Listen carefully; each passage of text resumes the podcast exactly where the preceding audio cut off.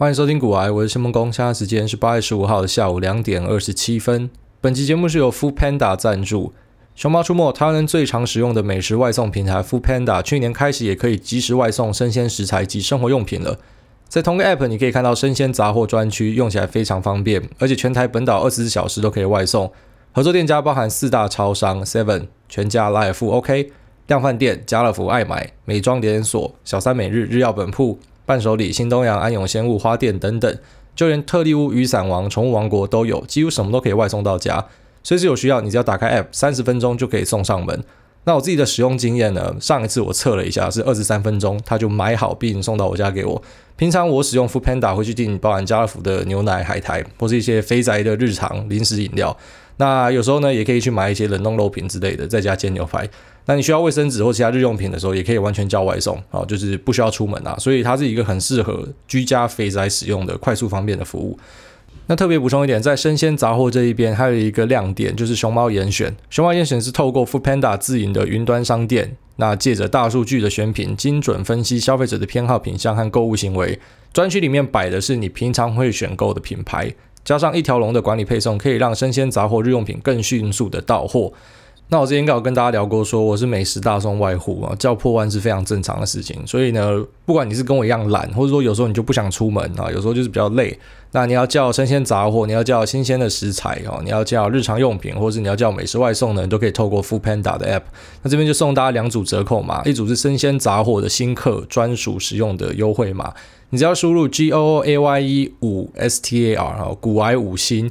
消费满四百就折两百，使用到九月十六号。那另外一组呢是熊猫严选的新客专属优惠码，你只要输入 G O O P A N D A 哦，股 Panda。那免低消直接打五折，最高折两百，也是使用到九月十六号啊，在这边提供给大家。反正折扣码折下去超便宜啦，所以直接下载 app，今天直接叫外送。好，那我们就进入我们今天的节目。那一开始呢，先跟大家聊一下关于这个香港一传媒的一些更新啊。那大家应该都看到，香港一传媒后来就直接摔回原地了。那其实我上一次在我的节目里面跟大家讲说啊，就是关于说香港人去做这样的行为是无意义的啊。虽然我觉得啊蛮屌蛮酷的，就是某种程度的宣示，可是呢。它其实对于很多菜鸡散户来讲啊，我至少我在网络上有看到一些香港人贴文啦，然后虽然有些人讲说那可能是这个共匪伪装的，但是我看起来是不像啦。应该有些人他可能听了这样的消息就好，那我也要去支持，所以他就真的拿很多钱丢进去这样。那你丢了之后，你当然就受重伤。好像这样的股票基本上它没有基本面的支撑。那应该严格来说，也不是只有一传媒跟苹果这样，应该说所有的纸媒哦，纸本媒体现在都过得很惨啊。那股价表现几乎都不好啊。那其实连黎智英自己都出来跟大家讲说，他不建议大家买他的股票啊，因为你会 lose money 啊。他在彭博的访问里面这样说。那其实跟我的想法是一致的啊。你要去支持一传媒的话，其实你有很多方式。比方说，你今天有三百万啊，那我觉得最下策就是你跑去买股票，因为你买股票，你什么东西都无法改变啊。如果说今天黎智英是啊，比方说他的持股是很低的，那大家要集这个众人之力呢，然后去收购这个股份啊，然后来挺黎智英，这我理解。可黎智英他自己持股是超过七成诶，所以这家公司基本上就已经是他的。那呃，共产党怎么抢都抢不赢他啦。好，所以你你去买股票，基本上就是一个呃完全没有意义的一个作为啊，在次级市场交易是不会对公司带来什么样的注意的啊，除了可能有些套牢的股东会感谢你终于可以出货了，那除此之外是没有任何帮助的。你一样是三百万，你可能可以拿去买一大堆的苹果日报，或是直接上网去订它的媒体啊，这个其实对于整个公司的营收是有直接的益处的。那其实它最新的消息传出来，就是说在买呃香港的这个一传媒的背后的资金的来来源呢，哦，最主要都是来自所谓的中资的券商。那中资的券商其实也不代表就一定是中国人买的，哦，可能也有是香港人在那边开户，比方说这个富途牛牛，我就知道有啊，甚至台湾人也会在那边开户啦，所以呃。你不能够完全确定这是中资要买哦，可是如果真的是中资要买，那也很好笑，就是他们提早买好了，就他们最后面出货是出给哦，你们这些想要去停。呃，一传媒的香港人啊，就是他炒很高，然后全部丢给你这样，然后你买了之后你又不知道怎么办哦，所以我觉得是这样，就是很常跟大家沟通一个观念，你的好恶跟喜好啊，你对于很多事情的一些看法，你在市场里面你尽量要把这个啊情绪跟交易是剥离开来的哈。那比方说，我跟大家提过说，你不要为了教训徐旭东去放空他的股票，或者说啊，你不要因为看到香港的一些事情，然后你去做空啊整个港股之类，因为它可能都会让你有受伤的机会。好，那。讲这样的话呢，其实跟那个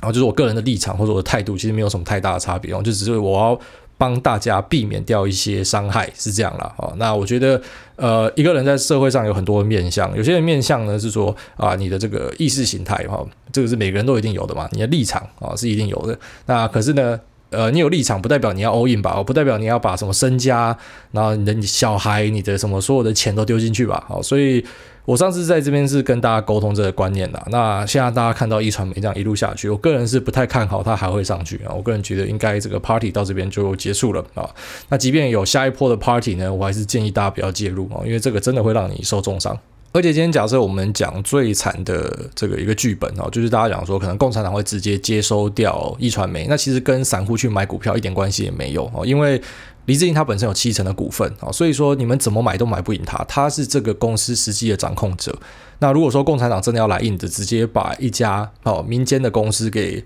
回归国有的话，假设他真的敢这样玩，虽然我不认同他敢这样玩啊，我不觉得他会这样玩。那可是假设他真的这样做的话，那跟你们散户去买这些呃呃一百股啊、一手啊、两手、一百手啊，都一点差别都没有哦。他还是可以直接就把你们给收掉，他连最大的七成都可以收掉，他当然也可以把你收掉。假设他来硬的话，所以。呃，整个结论来说，就是这个行动是一个完全没有意义的行动，而且可能会让大家赔钱啊，可能会让呃这些泛民主派的人呢，然后比方说你后来发现你的钱没了，然后你的呃这个抗争的力道就会少很多啊，因为很多事情还是需要钱啦，啊，不是只有一股热血的，所以我在这边再建议给大家，就说你不要再进去参与这样的行情的啊。我本来上一期还算蛮客气的，还有讲说啊，这个虽然我看不懂，可是我觉得他蛮屌的，可是我现在想一想不对哈，我要直接讲我立场，我立场就是建议大家不要再这样做了，然后这个是完完全。没有意义的事情。那香港话题就到这了哦，就是在节目的开头这边呢，还是跟这个香港的听众，因为根据这个后台 Chartable 的数据呢，我在香港的 Investing 和 Business 排名是第一名哦，所以代表应该是有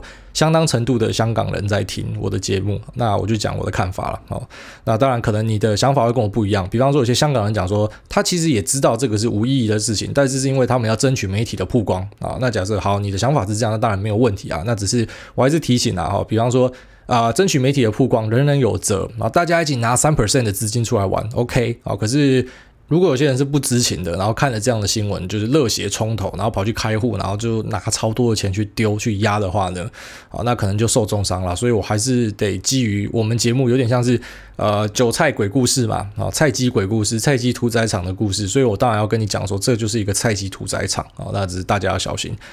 好了，那香港一传媒的话题就到这啊。那接下来我们就回来台股，跟大家台股聊一下这个涨价概念股啊。就台股有很多的这种涨价的机会啊。为什么？因为台股大部分是做中间材，那中间材这些元件有时候就会好死不死就遇到缺货，然后那遇到缺货的时候呢，当然它就可以趁机在里面涨价赚一笔，或者说今天可能某个东西需求非常吃紧。那可能就有超级大量的拉货哦，所以台股很多时候是这样赚一波的。那这也是为什么我很常跟大家讲说，就是呃台股呢，假设你是选个股，它的受伤的机会其实比美国去选一个个股来得高，因为美国你可能选就是选到一个大的品牌厂。那大的品牌可能发展的快或是慢，可是呢，那个方向是有一个趋势性存在的。可是台股的这些赚中间财的呢，他可能今天可以赚得盆满钵满，可是明天苹果改一个设计，或者三星抽了一张单，那可能它就不见了哦。这是台股的风险。所以在台股，我更是鼓励大家去选 ETF 啊，而且 ETF 还是以这种指数型的为主哈。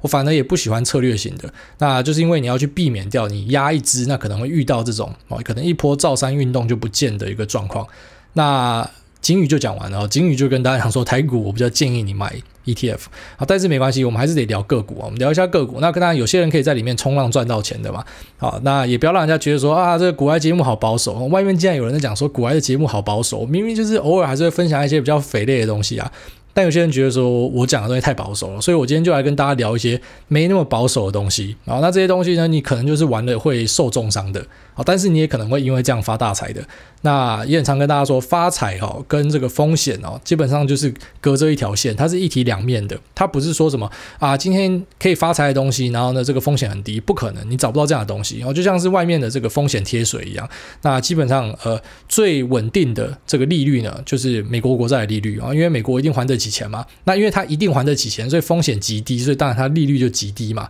可是你在外面，比方说你可以找到这种利率比较高的东西，好像高收益债，但高收益债的另外一个名字叫垃圾债哦，因为它是有可能违约的。那因为它有可能违约，所以它的利率就比较高哦，这很正常，就是你可以追求比较高报酬的东西，一般来说风险就比较高。那你不可能有一个是没有风险，然后可以赚很多钱的。好，那这也是诈骗的一个过滤的方法。好，只要谁告诉你哪个东西啊零风险，可是可以大赚钱，一定是假的，不可能有这么好的事情。那即便真的有这么好的东西，好，即便说你真的很有。很有这个运气，然后你在市场上捞到一个这样的东西，可是它很快的也会被大家发现。那市场的机制呢，就是会让说啊、这个东西被大家发现之后，大家就会狂去买它，把价格炒高。那炒高之后，当然它的利率就往下掉了。所以因为这样子的关系，它最后面都会回到一个平衡。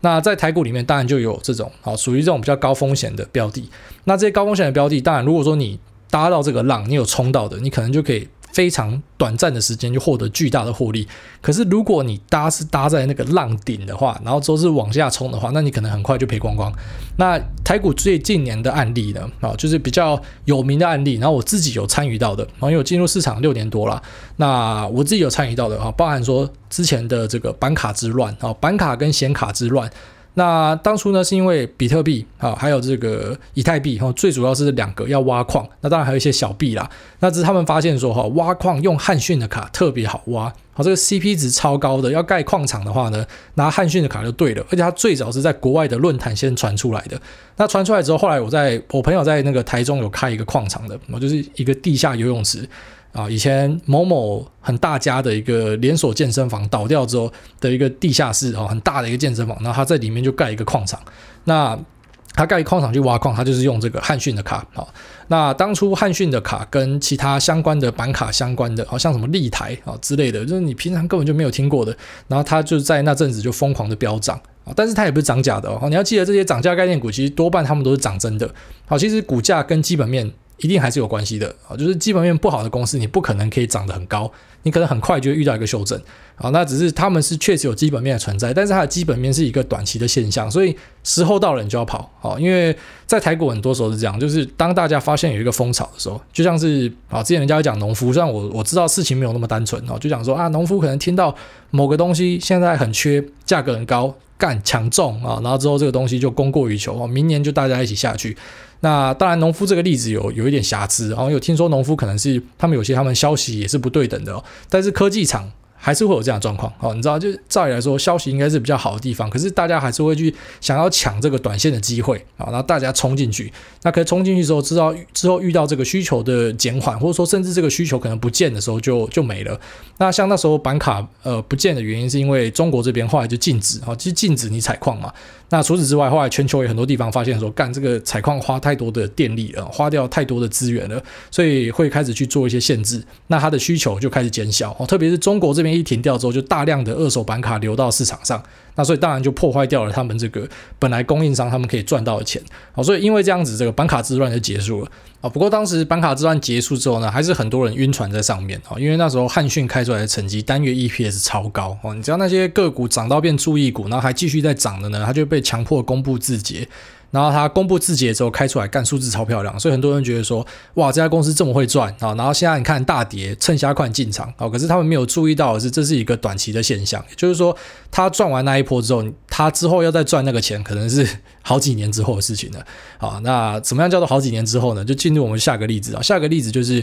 啊，另外一档我也是我有参与的啊，汉讯这个我倒是没有参与到，我只有买其他相关的板卡，但是我没有买到汉讯哈，我妈有买到汉讯，那蛮厉害的。那下一档就是国巨啊。国巨是当初在炒 MLCC 被动元件，啊，那这个东西很有趣哦。被动元件其实如果你是业内，或是你大概知道，就知道这个东西是称斤论两在卖的，它是超级便宜货啊，就什么电容、电感这样。那可能一只手机或者一台这个车子，它上面就需要这个几千个这样，所以它是称斤论两在卖，它这个技术水平非常低。那你就想说，为什么技术水平？这么低的东西可以赚这么多钱，好，因为就是因为它技术水平低，所以很多人做到倒掉，哦，做到就是发现这个东西没钱赚，就不要做就收掉了。然后一瞬间，那时候 iPhone 出了一个新机，那需要用到好几倍的这个电容跟电感，哦，需要用到好几倍的这个被动元件，所以突然间需求超大啊。那以陈泰铭为首的这个国巨集团就带头涨价。那它涨价之后，后来就有这个华新科哦也跟着涨价，然后台湾的这个被动元件之乱哦，包含什么日电贸什么的，全部就开始跟着一起，然后就涨了一波超大波的。那其中一只就叫和生堂哦，那和生堂就是我刚才前面讲，就是你可能下一次见到这高点是几十年以后的事情哦，因为和生堂它上次到这个位置的时候是两千年哦，两千年的时候，那现在终于帮两千年的那些人解套。假设你真的就爆了这么久的话，那你终于解套了。所以你去买这样的股，你就要很小心，你可能会买在一个高点哦，因为你要记住它的本质是因为缺货，它的本质是因为现在这东西稀缺，而不是因为说啊，它像是美股这些公司哈，可能变成一个这个接近垄断的一个大品牌，所以大家不得不像他们啊这种俯首称臣的感觉，所以它会一路一路往上涨这样。那台股其实比较少这样子的案例。那被动元件之乱的的一个反转哦，反转点还蛮有趣的。像刚刚前面那个汉讯的反转是直接跳楼往下哦，因为这个整体的政治的环境的改变。那在这个呃国巨这边呢，导致不是因为什么政治环境的改变，而是那时候有一个新闻爆出来，然后就说陈泰明的前妻卖了股票。好，那陈泰明的前期卖了股票之后，大家想说，干前期已经知道最多事情了，他都卖了，快闪，所以很多人就卖在那个地方，那就很幸运哦，就是从最底部报上去，然后刚好又出在一个相对的高点，然后就是属于比较幸运的人。那陈泰明他也是一个蛮有趣的企业家啦。哦，除了我很常跟大家讲说，他很常在媒体前面喊话啊，或者是属于那种我认为比较肥类的老板，但是我还蛮喜欢他的，因为他眼光精准，然后呢做事情又蛮狠的，然后那个并购的手腕又很厉害，这样。好，所以他在台股有蛮多间公司的啦，但是我相信很多人对他有兴趣呢，是因为他买了很多户的这个文华苑，然后还有他有投资艺术品啊，这眼光也很准。然后呢，女朋友也蛮厉害的，哦选到这个关之琳，然后之前的前女友是关之琳，这样，所以因为这样子，陈泰明获得许多的关注啊。但是其实他的股票很活泼，很会动啊。那总之好，回到刚才前面讲的，因为大家看到前期跑了，所以跟着跑。那后来证明还好，你有跟着跑啊，因为到后来呢，有出一篇新闻讲说这个。阿拉伯还是阿联酋哦，反正其中一个国家的。主权基金，然后进去买了国巨，哦，有这样的消息出来，而且他们买国巨呢，还有闭锁期，就是他买了，他不可以马上卖出，所以大家觉得说这些主权基金一定是最聪明的，好，主权基金呢，酋长国的呢，一定超会操盘的，哈，所以他们买了，然后我们现在又刚好看到国巨的这个呃营收，然后跟财报开出来就是这样，季季高，哈，然后营收就是月月高，非常厉害，所以呢，跟他们买就不会错啊，然后现在国巨。呃，外面外资在喊的目标价，什么一千五啊、一千三啊，越喊越高啊。那现价呢，已经从前期卖股事件到现在已经跌下来，跌很多了哦，赶快进场。那这些进场的人呢，到现在就全部都还在套牢啊。所以有时候不代表那些你知道，你看到什么主权基金啊，或者说这些外资啊，它比你厉害哦，不是，因为他们其实很多时候他们也是得。看到涨才去喊涨哦，就是很多人以为说什么啊、外资啊，或说一些老师啊，或说一些这个媒体人啊，有时候我说你不要太苛责他们，好像上一集有说不要太苛责老谢，是因为你真的是看涨你才可以喊涨。哦，比方说我举下一个例子。大家应该就可以比较理解。哦下一个例子呢，就是在五 G 事件上，啊，五 G 事件发展起来之后呢，哈，大家就知道说，诶，五 G 呢，因为它的波长比较短，啊，它是使用毫米波跟 Sub 六，那它可能它就需要更多的基地台，啊，这个是所谓的已知。那大家知道需要比较多的基地台，当然这个联想的行情就出来了嘛，好。就是包含这个基地台里面需要什么？这基地台里面呢，需要这个天线嘛，然后需要印刷电路板嘛，那印刷电路板又需要里面的玻璃纱，又需要里面的 CCL，它其实是一体的。然后但是台股当初最早在炒的时候呢，是先炒这个 CCL。然后就是什么联茂、台光电、台燿，他们从本来躺在地上，然后变成超级贵的股票，然后就是因为大量的需求产生，那它的营收也真的有跟上，财报真的有跟上。可是目前 CCL 就进入一个休息，那资金后来就转进去 PCB 啊，但其实本质上是一样的，是同个题材，但是因为资金就是那时候青睐 CCL 嘛，所以目标价呢也是 CCL 这边先大幅的往上修。那 PCB 呢，是等到后来这个 CCL 已经炒得差不多之后呢，外资才进来去好修改这个 PCB 的目标价，然后开始在炒 PCB。那等到 PCB 炒到一个阶段之后呢，大家就发现说啊，因为我们现在有大量的伺服器嘛，新的 5G 时代，所以需要大量的散热的元件，所以后来又再去炒散热。然后所以资金是这样，它会跑来跑去。虽然这些东西你也讲说这题材明明就是已知的，可是已知的题材呢，只要搭配市场的关注。然后还有这些外资、这些分析师，然后我们去上修目标价，这东西就可以炒。所以在五 G 时代呢，它其实带动了很多新的需求啊，包含什么像 AI 啊，或者说高效能运算 HPC，很多东西你现在看，你可能觉得呃感觉这东西还没有真的对我们生活造成影响。哦，就像当初四 G 时代，你如果回去爬 PTT 的文，你会发现那时候超多人在酸的，就是说三 G 就很快了，干嘛用四 G？哦，可是没有四 G 就没有像比方说 Netflix 这种串流的媒体。那你目前觉得五 G 可能是一个卖梦，可是你不知道五 G 之后会不会出了什么杀手级的应用，然后大量的拓展。可是，一般等到杀手级应用出来的时候，股票已经炒完了啊。一般很现实的状况就是这样。那现在最近的题材呢，就在炒这个 ABF 载板啊。那 ABF 载板最早我是在有一集有跟大家聊到说，比方说这个台股你要买呃投资的话呢，会比较难哈，因为像。比方说一个 PS5，那你就知道日本你就买 Sony 嘛，因为 PS5 就 Sony 的产品嘛，虽然它可能占比也没有到顶高的，可是你至少知道你就直接投资 PS5 嘛。那在台股你就要去捉迷藏哦，你就要去找说哪个人会受益。那我那时候分享的蛮多个标的里面，其中一个就是 IC 载板三雄：新兴、锦硕、南电啊。那这三雄其实一直以来都有关注它啦，它还在去年都还是一个死猪价，差不多落在四十块、五十块那样不会动。那可是近期啊，近期就开始，终于市场关注到它了。好，就像我刚刚前面讲，其实这都是已知的事情啊。好，因为五 G 要改的设计太多了，那其实大家都知道，只是市场还没有炒到它而已。好，那目前市场在炒的就是在炒这个窄板。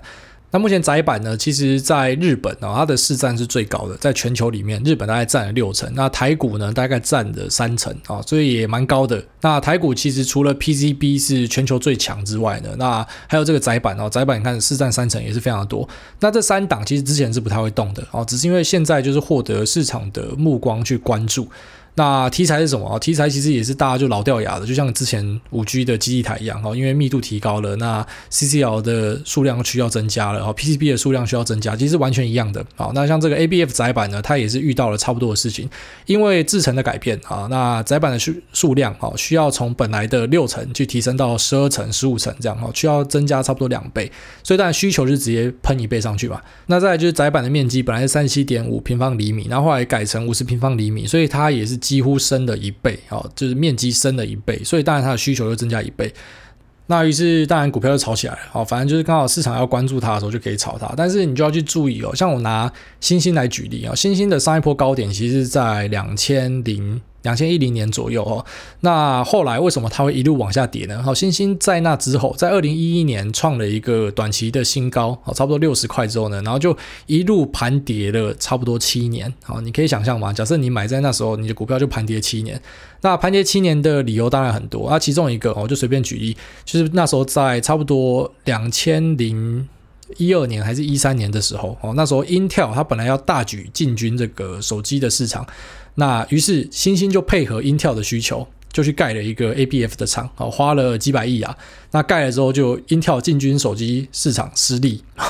那当然你的投资失利了，他就没有办法给你下单了嘛。所以整个产业那时候就进到一个反转。所以也因为这样子，这个产业就躺平了好一阵子。那其实 CCL 你去观察也是啊，这个铜箔基板产业其实它本来也是躺平在地上的。那只是现在就是刚好哦，就像我讲的，台股它就是赚中间财跟机会财。那搭到这个风潮，它就上去。可是出货的时间就非常重要哦，除非你真的运气很好，然后你买到一个。很长线的股票，但在台股来说，真的是相对少见。我刚刚前面举了这个板卡的例子，然后举了这个啊、MLCC 的例子啊，然后忘记举这个矽晶圆啊，矽晶圆那时候也是因为日本的这个盛高啊，日本的矽晶圆大厂，他决定要拓产，然后看好这个景气。那他拓产之后呢，他旗下的公司四十五 percent 持股，有一家叫台盛科的哈，那当然就跟进嘛。那台湾的包含说，呃，这个中美金旗下的环球金哈，也就跟着跟进，因为他们就看好这个整体矽晶圆的表现会很好。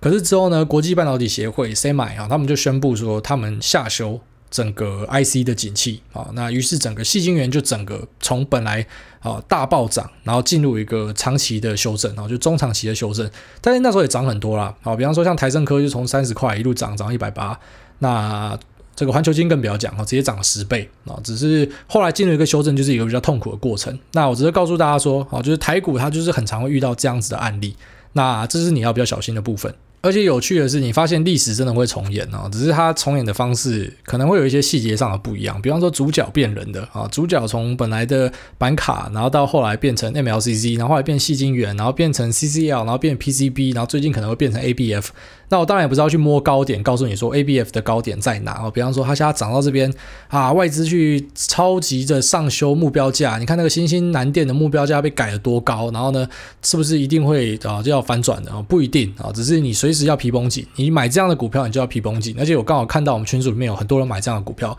那当然，你本来买在相对低点的哦。如果说你是，比方说听完我那一集在聊 PS 五，然后你跑去买的，那就是相对低点啊。我不知道跟你邀功，其实我很怕你听了我讲了什么去买什么。比方说我那时候讲了买那个，然后你看。当时买了之后，后来有遇到一个修正嘛，我就看到群组里面就有人在写说啊，我买了这个什么新兴南电，然后那时候跌了什么，从五十几块往下跌嘛，然后大家就超怕的。然后其实我看了，我有点罪恶感，因为我想说，干这个是我聊到的标的啊，是不是我害了你，然后你去买还怎么样的？那可是你看它现在大暴涨了，所以你抱住，那我也当然也不会跑出来，然后很无耻的告诉你说，哎，你看是我前面先讲的，然后现在涨了。你要记得，你听我讲的东西，你不要因为这样跑去买。其实最好的状况就是把我当成一个在交易路上陪伴大家的人，然后千万不要把我讲的东西然后拿去买或什么的，然后我也不会因为我讲了什么，然后事后回来跟你邀功哦。比方说这个啊，NVIDIA，我一直跟大家讲说啊，这个我很喜欢嘛，然后我不会出来跟你讲说，哎，你看我看得多准哦。其实我节目一直都不想要做这个方向，所以你千万不要因为听了我讲了什么去买什么哦，千万不要。但是我会在路上，因为我自己本身也是交易者哦，而且我交易的这个量体，然后跟密集程度应该都比很多人高很多，所以我会在这边分享我的心得，跟大家讲一些我的看法。但是你们自己还是要注意哦，特别是呃，像这个新兴紧缩难点嘛，自从我在 PS 五聊完之后，我知道有人就跑去买了，那他可能报到现在，可是像昨天啊，昨天呢就有一个。哎，不是昨天，是前天哦。前天就有一个地方妈妈传给我哦，她的星星呢买在了好像八十六块、八十八块吧。然后之后就遇到了一个超级大的绿棒，不是吗？就直接往下收，跌到了八十块。他就问我说：“请问我要不要停损？”那我是直接不回他了，因为我觉得这个是自己的事情，你不应该来问我。但是隔天你就看到一个反弹，哦，隔天直接弹到八十五块。那所以你现在是不是就要问我说可不可以追？啊，所以千万不要听了我讲了什么，然后继续做操作，因为这是一个非常危险的事情。好，那今天节目就先到这边，我们就进入 Q&A 的部分。那 Q&A 前的广告呢，是由天堂二十周年月免服 Remaster 赞助。天堂 Remaster 是经典游戏天堂的高画质改版，还有内建的辅助练功系统，帮你练等边上班边升级，成为时间管理大师。天堂二十周年月免服盛大改版，将迎来台服首见的自由转职系统，以及有史以来最强的战力支援——死亡骑士碑石。即日起完成预约就送你死亡骑士碑石。八月十九日新职业剑士开放预先创角，到八月二十六号正式改版开放自由转职。死亡骑士碑石是台湾专属最新最强的免费 buff 道具。即日起每周三晚上还有经典的 BOSS 降临奇岩亚丁村庄活动。想要率先在改版抢得先机，成为大哥哥，请不要错过这一次机会。你可以在我们的连接栏找到预约网址，啊，你就可以赶快的去注册。那进入 Q&A，那第一位这一位是买了就涨，他说五星吹捧吹到爆，挨大的各种观念正确，小弟获益良多。小弟本身是 NVIDIA 的工程师，关于市场上传言 NVIDIA 要收购 ARM，挨大怎么看？有些消息指出，软银因为本身没有做晶片设计，所以不会干涉 ARM 与其他手机大厂的合作。如果 NVIDIA 入主会影响到整个晶片市场的中立性，不知道挨大怎么解读这个消息啊？当然啊，其实很多人就在讲说，如果 NVIDIA 进去的话呢，那可能其他使用 ARM 架构的公司就会受到影响。那我觉得，当然你站在这个角度来看的话，像是 ARM 里面的一个。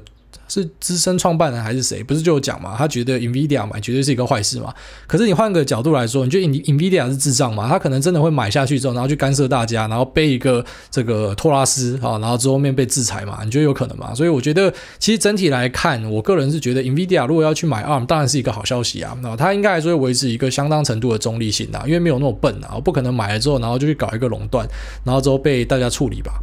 下面一位树林张震啊，他说：“挨大出来讲，诸位，我不流于世俗，就不疯狂吹捧了。我只想听你节目，像你一样成为如此完美无缺的谢无缺，干这个才是真正吹上天吧？”他说：“想请问诸位，通常在台股寻找由亏转盈的标的都怎么找的？除了追踪营收，还会参考什么数据吗？追名林琴是我女神啊，不要抢老婆。好，那个你讲的这个刚好就是我自己聊到的，其实。”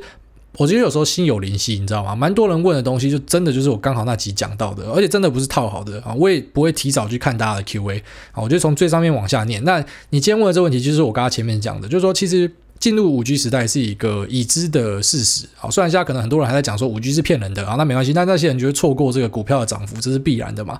好，那比方说进入五 G 时代，那这些变革里面包含说，刚刚前面讲的，光是一个基地台的广建，它就会造成台股很多供应链的影响。那当然造成影响，它是一个想象啊，所以我才很常跟大家讲说，你一定要靠一个东西去验证。那台股很幸运的呢，比美股多一个就是每月的营收，所以你可以马上看到到底它有没有因为这样赚钱。那一般来说，你只要看到题材对。那营收真的有进来哦，就差不多已经对超过一半以上然后，就可以少量的去试单的。那当然，我们目前讲说这些东西，它很多是好像刚刚前面聊到这个基地台，你就已经知道基地台广建它会需要大量的啊 PCB，那 PCB 里面的玻璃砂，PCB 里面的铜箔基板，它就是大量的增加。这个需求大家都知道，可是问题是有时候还是要看市场炒到哪里。好像这虽然是一整套的东西，可是最早先去炒 CCL 嘛，那 CCL 炒完之后跑去炒 PCB 嘛，然后那其实你就会看到外资他们也是这样啊，他们其实跟一般散户没有两样啦，在还在低档的时候，他不会抢先去布局的，他一定也会等啊，就等到开始涨的时候，你才会看到各家券商密集的出报告。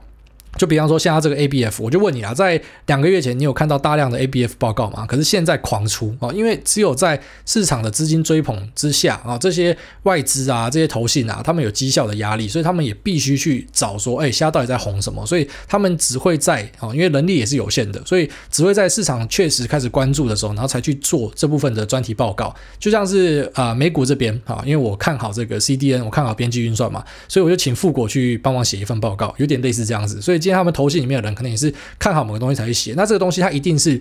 起涨之后才去写，所以你不要把每个起涨之后出的东西都当成是一个出货哦。就比方说像祥硕，祥硕在差不多二三月就疯狂的上新闻，然后有看到报告在写，可是你看它就一路涨，跟着 AMD 这样喷喷喷喷到现在喷不停嘛，所以不一定是每个报告出来它就出货了啊。哦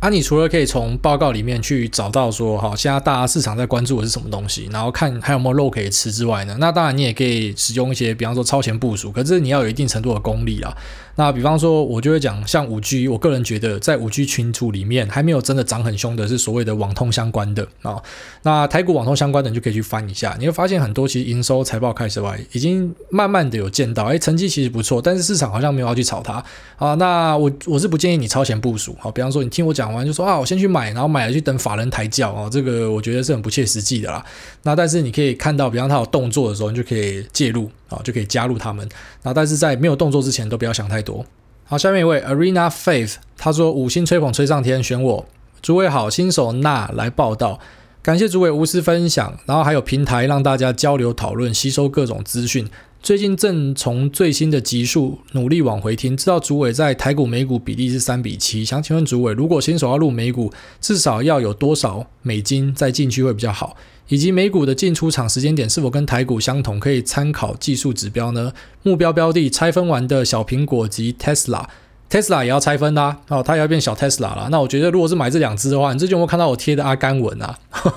你就学阿甘就好了，买进去之后就放着不要动哦。搞不好特斯拉未来还会再拆个两次、三次，搞不好苹果也会继续拆下去，你怎么知道？那我个人是觉得美股跟台股的差别，好，刚好一样，自己有聊到嘛，就台股你要找出场点，这是非常重要的，因为台股很多就是一波就结束了，可是美股，哎。苹果根本不用找出场点了，哦，它就是一路往上涨了。那特斯拉其实目前看起来也是这样的态势啦。好，那我觉得美股你可能可以抱长一点啊，而且美股它的节奏稍微慢一点啊，它可能是每一季才会有一次的这个 earnings call 嘛，那你就等到每一季的状况开出来再去做调整都没关系哈。我觉得不用像台股这么这么紧张啦。哦，你看到今天有什么突然间的不正常的下跌，就要赶快逃哦。那我觉得台股。是真的需要这样的一点能力，可是美股的话还好啦，啊，美股你就长报就好了。那资金的部分看个人，然后但是比方说像嘉信这种，它就是你一定要有两万五千美才可以入金啊。那有些呢可能就没有这样的低消的问题，好，那既然没有低消的问题的话，那当然就是多少钱都可以投入啊，就看你自己。好，下面一位这个脑麻菜鸡黄振宇啊，他说。请问癌大太阳能股这波热潮会不会很陡呢？哦，陡啊，当然陡啊，因为太阳能这个热潮啊，其实我从过去几年就一路听的啊，但是今年看起来是有比较像样的要去炒它，就像那时候元太，我跟大家讲说这个电子纸每年都在讲，但是今年感觉是有比较认真去炒。好，那台股就是这样，台股很多时候真的做起来很痛苦的原因，就是因为你处在一个瞎子摸象的状态。你只能去从好第一个题材，你认不认同？哦，你认不认同太阳能今年是什么元年？那很多人告诉你说啊，因为台积电有这个 RE 一百，干 RE 一百又不是第一天的事情啊，只是现在就突然想要拿这个题材出来用嘛。那你能够做的初步验证，当然就是看营收有没有真的往上开嘛。哦，就成绩有没有真的变好，公司体质有没有真的转好。可是除此之外就瞎子摸象，那是我就会选择避开，那我就直接避开这样的东西，因为我觉得这个真的太陡了啊。那当然我避开的东西不代表它是不好的，比方说我避开这个勇士天国一辉，但是有些人还是可以在勇士天国一辉赚到钱啊，所以我没有要去呃批评任何的标的好或是不好，反正我就只选我自己看得懂的去打。那我就告诉你，太阳能跟绿能啊这些相关的东西，其实已经不是一两天在炒了啊，不然说炒这个太阳能板啊，炒这个储能器啊，其实已经讲了好几年了啦，只是现在已经变成是市场上有点那种，反正我就找到一个题材就可以炒啊，差不多是这样。我觉得特别是最近的投顾，我看到蛮多在讲这个风力跟太阳能的啊，所以可能也是因为投顾带了很多的人进去。那当然，这个东西是不是因为公司现在今年终于体质要转正了？我觉得我也没有办法很武断的跟你讲，但是我是比较不看好这一块的。好，下面一位 Panion 他说：“哈利波棒五星吹，古埃大大未来预计买房吗？会选新城屋还是中古呢？”二零零八年美国 QE 后，市场多了一大堆钱，台湾房价也跟着井喷。今年疫情关系狂印钞，未来房价看涨应该是趋势。小菜鸡两年前开始看房，只是觉得越来越贵，还是有人在买。但也有人抱着少子化后房子需求减少，房价会跌的想法，想问挨大怎么看？未来会买房吗？会啊，如果说钱是 OK 的就会。但是因为我家目前的所有收入，我就是往股票丢，我一一直以来都是这样子啊。那我反而觉得丢了一个房地产在那，我知道很多人他期待的是会增值嘛。那对我来说，就是我如果可以租到还蛮便宜的房子的话呢，那其实我不需要去买房哦，就是以目前的呃租金跟房价的比去算的话，那我如果说。买房的话，比方说我就丢了这个一千五百万的资金下去好了。那这一千五百万，我会觉得，比方说我放在股市，其实可以创造比这个好买房子更多的收益之类的。这还是看你个人啦。但是我认同你讲的哦，就是美国的 QE one、QE two、QE 三。然后到现在的这个无节超市的 QE，那已经有点像打毒品了哦。这个钱我觉得一时半刻要收回去是很困难的，所以大量的钱在外面，那当然就是推升各种资产的价格，包含股票，包含房地产。所以其实我个人是觉得，呃，你说房子需求会减少会跌，啊、这个我部分认同。好，在哪里跌？在郊区。在比方说像我们苗栗啊，苗栗可能就会遇到有下跌的状况。可是，在工作机会多的地方，比方说台北市，我个人就不觉得它会跌，啊，最多就是碰一个小修正。可是需求这么庞大，这么多人在那边工作，要怎么跌啊？然后或者说旁边的一些新市镇哦，离台北近的这些卫星城市，我个人觉得这个价格应该只会稳定的往上涨啊。所以，呃。如果可以买房的话，然后这个资金是可以动用，是有余裕的话，那当然啦，就是你买在有工作机会的地方，买在这些啊、卫星城市，或者直接买在台北市，我个人觉得都不会是一个呃，就是比方说你买进去然后会赔爆的一个问题，就不会有这样的问题。那导致就是你要考虑，比方说你因为这样子，然后你要背一个三四十年的房贷，生活品质变很差的话，那你就要考虑。但是如果说买房子对你一点压力都没有的话，干直接买了，就直接买下去了。下面一位手冲咖啡，不要再问加不加糖。他说：“我真的不是反串的，五星推爆。本身没有买股票，但听股癌就是爽，有一种爽抒发的感觉。纯粹好奇，股癌的广播求婚是不是没有下文了？之前主委说希望有求婚成功的要回来告知，所以难不成主委一帮求就都分开了吗？因为后来不是有跟大家报告吗？就是两个我帮求的，后来一个男生就是。”就讲说他不要嘛，然后他后来这个女生她有跑到群组里面问大家意见，然后另外一位就是跟我讲说她的男友没有要求婚哦，所以简单来讲，对，就是都失败了。但是我们上次不是有卖那个钻戒嘛？哦，钻戒到目前为止成约了七组。哦，有七组人去买，所以代表他妈的有七组偷偷结婚都不讲的。那除此之外呢，还有十几组在排队，哦，就是在考虑的啊，然后在预约的哦，还有十几组啦。所以我希望大家都有情人终成眷属啊。但是看起来，你看行动派哦，真的有去求婚、有去买钻戒的就中了嘛。然后想要透过我的、想要过一手的都失败哦。所以你还是要靠自己冲一发。好，下面一位迷利出走，他说五星推爆古埃大大最爱 Q&A 时间。最近听了去年古埃访问 Miula 大的 YouTube，真的获益良多。正在二次创业的路上，一定会继续努力，持续调整，有一天成为有能力抖内你们的干爹。哎，这样就是非常的正向哦。祝你一切顺利，祝你创业成功啊！祝你一切顺利。好，下面这个 Erin Chen Yu 啊，他说五星吹爆推爆都给我来听癌大性感好声音。最近真的无法自拔的爱上挨打的声音。小妹，我甚至连实习菜鸡都称不上，纯粹就爱听古挨打好声音，只为耳朵受孕，好幸福。干这个病的不轻啊！好，下一位这个 M E I N E O G T 不会念，他说优质频道照规矩先五星吹，年初开始听 P C，前阵子发现有股癌，一听不得了，听股癌喷垃圾话真的很舒压啊！感谢支持。下面 K N 九 I 说五星吹捧，认养代替购买，五星吹吹吹认养代替购买，狗狗猫猫棒棒哦，确实这个就是我呃之前。聊到的啦，然后就说希望大家还是去认养啦，因为我们去领这个秋口的地方，发现说有一大堆的狗啊，那其实很多也是，就坦白讲啊，很多人喜欢品种狗嘛，但其实那边也是有品种狗可以挑的哦。假设你真的喜欢品种狗的话，还是先去这个呃这个狗园看一下。下面一位一心跳过，然后在下面一位是信邦小菜鸡，他说耳朵怀孕必须吹捧起来。请问挨大对于和硕并购案的想法？刚进股市买的第二支股票，非常小的小菜鸡提问。挂号上周被新闻迷惑买了利利，结果隔天跌停，以后不敢随便追高了。所以你买的第一档股票就是利利哦，佩服你哦。如果你有爬股癌的文跟听我以前的 podcast，你就知道我聊过利利啊，因为利利每年都用类似的手法讲说自己是瓶盖股，但其实他做的就是技术水平非常低，毛利也很低的这个，比方说像之前是智慧音箱的蒙皮，我觉得上面那一层皮啊，干那个是有多贵啊？好，所以硬要讲自己是瓶盖股就很讽刺啊。那至于你前面讲的这个呃合作并购案哦，那我个人觉得是这样，其实它就是健全它的集团的体制而已。好，本来这个凯盛有听说立讯要抢，但是它是和硕把它并起来。那像是红海下面有一个红准哦，反正都是他们都有自己的这个机壳厂。那另外一家叫可成啊，所以其实主要的机壳厂就是几家。那我个人是觉得，目前机壳厂的走势都没有特别的强劲啊。所以你说合作并了这个凯盛之后会有特别的发展吗？我觉得只是产业的布局啊。这个公司里面呢，可能就是因为他如果直接把它吃下来的话，那之后要他们去做什么事情会比较方便啊。我觉得它是一个整体的策略布局，但是会因为吃了就起飞吗？呃，我抱持一个怀疑的态度。好，那本期节目就到这边。那如果说你的问题是特别紧急的话呢，你可以到我们那个 Telegram 的群组里面。然后大家开始有发现了，我们的美股群、台股群，其实里面真的很多高手啦，啊，也有不少知名人士啊。那如果说真的没有大家可以回答的问题，又特别重要的话呢，我就会自己来回答。好，那如果说呃有真的需要我来直接回答你的呢，还是欢迎到 Apple Podcast 这边留言。好，那先这样，大家再见，拜拜。